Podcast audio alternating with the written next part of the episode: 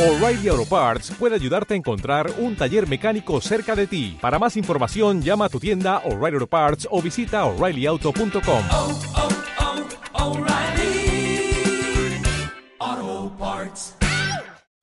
Falta solo un mes para que comience a rodar el balón en el Mundial de Brasil y los niños brasileños ya piensan en sus vacaciones. Como medida excepcional y pensando en tener liberados alumnos y profesores para poder disfrutar de la cita futbolística, algunas escuelas públicas y privadas de varias ciudades que acogerán partidos de la Copa del Mundo han establecido un calendario diferente al habitual.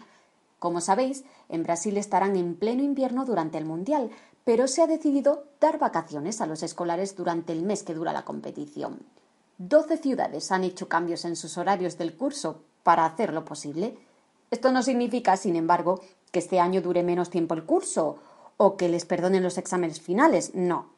El curso se adelantó en su inicio para cumplir así con las 800 horas lectivas y 200 días de clase que marca la Ley de Educación brasileña. En concreto, las clases comenzaron el 20 de enero y se interrumpirán el 10 de junio, dos días antes del comienzo del torneo. El curso se reanudará, una vez terminado el Mundial, el 21 de julio.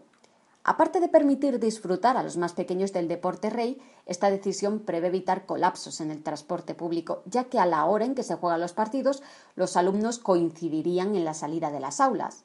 Esta medida excepcional no solo se ha llevado a cabo en el país anfitrión, también Argentina deja libertad a los colegios para establecer horarios de clase durante esos días de pasión futbolera. Es más, da la opción de dejar ver los partidos en clase para que formen parte también del material pedagógico. Y otro de los países participantes, Bélgica, contagiado por la fiebre mundialista, ha decidido suspender las clases en colegios y universidades para que los jóvenes puedan animar a su selección. Y se ampliará el número de días libres en función de lo lejos que sea capaz de llegar la selección dirigida por Marwin Moss. Se han pospuesto incluso las fechas de exámenes para más de 17.000 alumnos hasta después del Mundial.